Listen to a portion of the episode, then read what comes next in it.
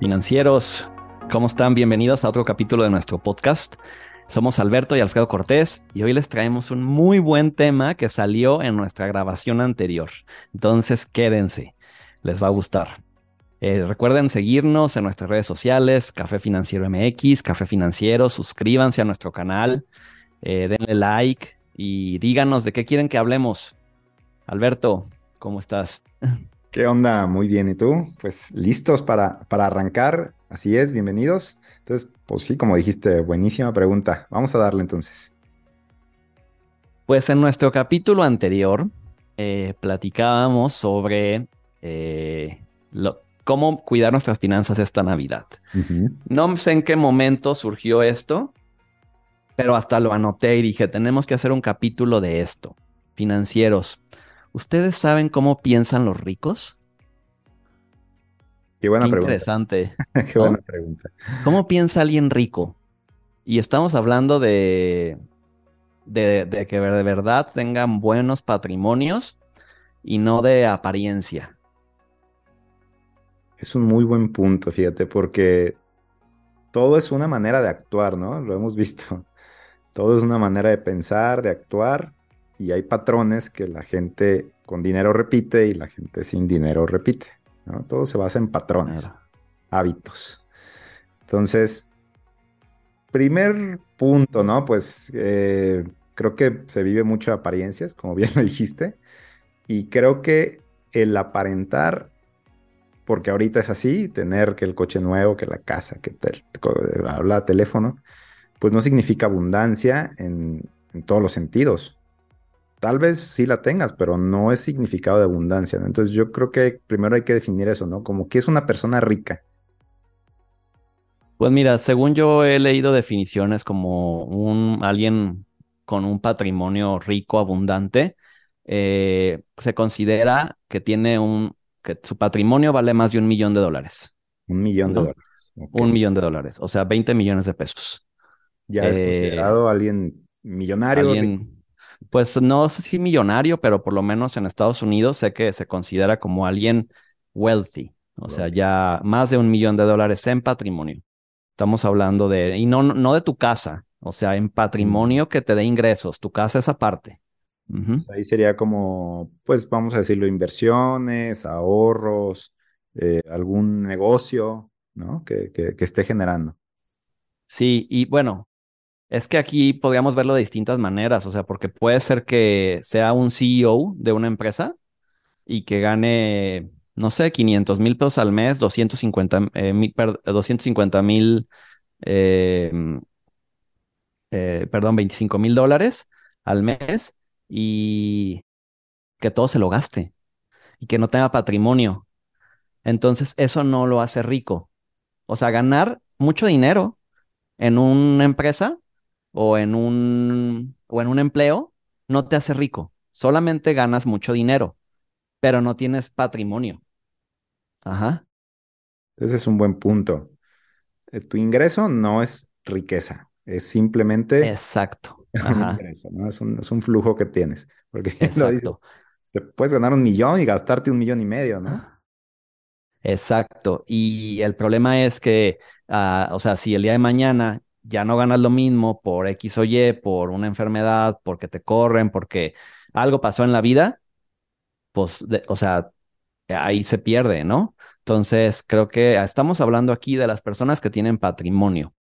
Entonces, yo mm, pienso de, de mis clientes, de los clientes de café financiero, que tienen patrimonios, que, me ha tocado platicar con ellos, que, me gusta escucharlos, saber qué están haciendo, me parece que algo que, tienen es visión, sería lo primero.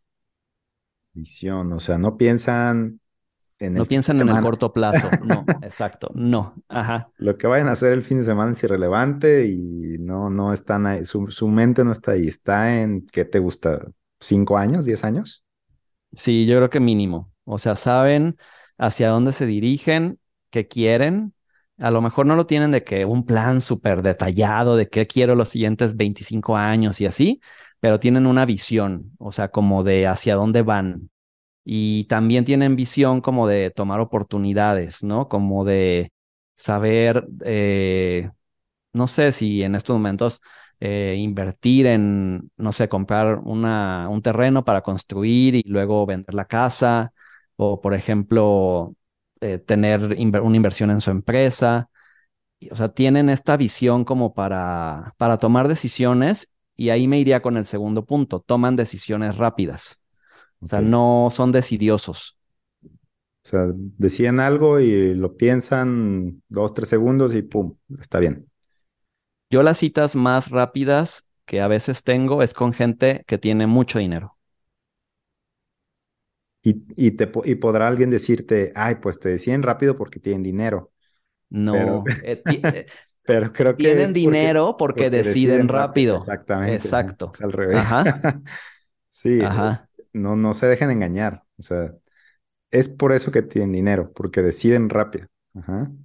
Piensa a veces que la, la la causa es la consecuencia y no, no, no. O sea, es al revés. Y pareciera como una paradoja, porque claro, lo podían pensar, pues claro, es que ellos sí tienen dinero para invertir, no financieros. Lo que pasa es que ellos no tienen, o sea, no, no posponen, o sea, creo que no, no se posponen decisiones que, que te hacen, que dicen, claro, por ahí es. Y es donde digo que tienen visión, siguen su intuición, saben que por ahí es, y aunque les da miedo, lo hacen. Con todo y miedo, porque claro que a alguien rico, claro que le da miedo. Imagínate, estamos hablando de a lo mejor alguien que viene y le proponen un negocio donde va a invertir millones. Sí, o sea, es, a ese nivel. Ajá. Uno piensa, nuevamente vamos, como tiene dinero, pues ¿qué le va a dar miedo? No, porque pues a lo mejor tú ahorita no tienes ese nivel económico, estoy de acuerdo. Y te ofrecen un negocio al nivel económico que tú puedes, pero a alguien tiene mucho dinero, pues claro que le van a ofrecer un negocio a ese nivel económico porque pues si le ofrecen algo más abajo, pues va a decir, no, esto, esto no es para mí, o sea, esto no es lo que yo quiero. Y pues claro que todo está como hasta, hasta esa sintonía, ¿no? O sea, todo te busca en esa sintonía. Entonces, estoy de acuerdo, ahí es un muy buen punto, eh, decidir rápido y saber qué es lo que quiero. Creo que son dos, dos aspectos fundamentales. Sí, creo que mm, tú qué has identificado en, personas que tú conoces que podríamos considerar como ricos. no pierden el tiempo. No pierden el tiempo. O sea, no hay una. O sea, no es que no, es, no me refiero a que no, no es que no descansen, pero regularmente todo el tiempo su mente está pensando en cosas o en ideas. No importa si es domingo, si es martes, si es viernes, su mente está ahí, en, en, trabajando en ideas, creatividad, cómo hago para que esto funcione mejor. Y regularmente eso los ayuda a resolver los problemas en cuanto se presentan. Es lo que yo me he dado cuenta también. Ya, tienen una mente ágil o han desarrollado una mente ágil. Su mente es muy ágil para, estoy, o sea, estoy de vacaciones e incluso en mis vacaciones soy capaz de sacar nuevas ideas y de ser creativo para mi negocio. Y no es que se trate de, ah, estoy trabajando aquí de 9 a 5 en las vacaciones. no, o sea, es como, pues a lo mejor estoy de trip en algún lado y me llega una idea, un flash, ¿no? Y la ejecuto o, la apunto y la, la, pienso después. Entonces yo he visto eso, he notado eso, que, que, que realmente cualquier espacio para, para ser creativo no, no, no pierden ese tiempo, ¿no? No lo desaprovechan y le hacen caso a su, a su mente creativa. Eso me he dado cuenta. Se me hace muy, muy, muy importante este punto porque, pues claro, no significa que en tus vacaciones estás eh, trabajando, por así decirlo, pero sí estás creando o estás pensando en nuevas ideas. Creo que muchas de las empresas que de pronto vemos aquí en México, algunas, pues a gente se le ocurrió viajando, ¿no? O sea, en, sus vacaciones, de que no manches, ve esto, pues imagínate si yo lo hago así en México, por ejemplo, ¿no? Eh, o sea, o, pienso que, no sé, vas y conoces una nueva ciudad o conoces algo y dices, eh, aquí, aquí es momento de invertir, ¿no? Entonces toman esas oportunidades. De ahí nace la inspiración, ¿no? En, e, esos lugares. ¿Y, y cómo manejan su dinero los ricos? Ay, pues pienso que le dan vuelta muy rápido. Ajá, O sea, el ajá. dinero parado no les gusta. Es como recibo y fa, pum, pum, Pero, pum, pero fíjate, ¿no? hay un punto importante, financieros, porque eso podría, podría parecer que va en contra de lo que nosotros hacemos, que es, Alberto, deja tu dinero 10 años en la bolsa y yo deja tu dinero 10 o 20 años en un plan de retiro. Y no, o sea, creo que ellos dividen muy bien lo que es su dinero para que lo muevan y lo que es su dinero patrimonial. Porque si ellos compran un terreno o invierten en la bolsa o tienen un buen plan de retiro, saben el fin de eso, ¿no? Pero tienen un dinero también que lo están moviendo. Exactamente. Y es, es como lo que, como lo que quería dar a entender. En cuanto yo recibo un dinero, yo ya sé qué hacer con él. O sea, yo sé, por ejemplo, eh, que me hace falta ahorrar este, este mes, ¿no? Entonces, pues automáticamente no es como que lo deje ahí y a ver qué hago, déjame ver qué se me ocurre. No, o sea, automáticamente tomo la decisión, va del mismo punto y pum, va mi ahorro. O tengo que invertirle a mi negocio, pues tengo que comprar computadoras, ¿no? Como, como lo hemos hecho. O tengo que meterle esto a la oficina, o tengo que cambiar mi carro porque ya necesito uno nuevo. O sea, realmente es como ya el dinero en circulación, vamos a decirlo así nuevamente, no es que me lo tenga que gastar, más bien me refiero a que saben dónde se necesita, ¿no? Creo, creo que ese es un punto. Y creo que ahí es algo que vamos a tocar en otro podcast financieros, porque ahí se- mucha gente lo malentiende. Eh, y yo antes decía, es que estará mal ahorrar, porque el dinero no está circulando y porque la energía y el universo y cosas en las que yo creo, ¿eh? Y yo practico. Y después lo entendí, pero ese tema de otro podcast que hablaré. Eh, pero el dinero en circulación significa que tenga un destino. Exactamente, no que esté siempre, no que llegue y luego, luego te lo gastes, no, O lo, o lo inviertas en solo una cosa. ajá, Ajá, no, que, no, no. Lo que nos referimos es que tú sepas darle un buen uso. Ahí está la palabra, un buen uso de tu dinero. Ajá, más que siempre estártelo gastando, que sepas dónde acomodarlo y sacarle el máximo provecho a tu dinero. Yo creo que otro punto, otro punto en el que yo veo que piensan los ricos es constantemente están buscando oportunidades de inversión. Siempre su mente está viendo qué es lo que sigue. O sea, si ahora sigue, eh, te digo, voy a comprar este bien raíz o voy a poner otra sucursal del negocio o voy a eh, invertir en, en esta propiedad o voy a invertir en un seguro, en un plan de retiro. O sea, me parece que los clientes o las personas que yo he tenido la fortuna de conocer que tienen estos patrimonios, el día de hoy a lo mejor invierten con, conmigo, con Café Financiero, y el siguiente año sé que ya se compraron un departamento. Entonces, están buscando opciones de inversión. Constantemente, sí. Están viendo dónde es, como lo dijimos, la mejor manera de, de tener tu dinero. Y bien lo decimos nosotros, no estamos peleados con nada. Hay muchas maneras de hacer dinero, muchas maneras de crear patrimonio.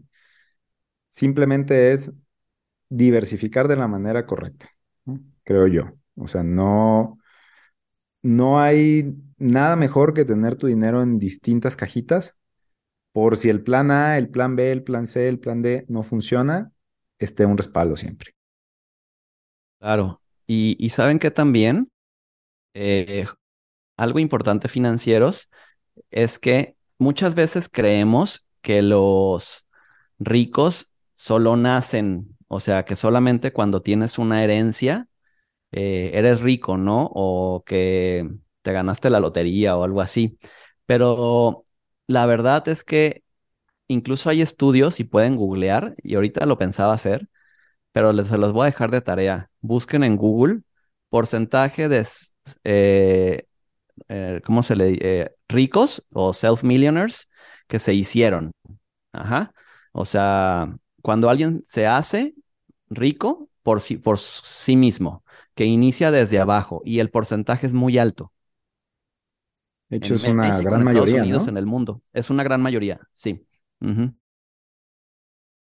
Bueno, se los dejamos de tarea para que ustedes mismos lo vean. Pero sí, creo que la mayoría viene, pues no sé, datos de últimos años. Me imagino que ha sido un boom económico, pues aquí en México y en Estados Unidos. Sí, los self-made millionaires.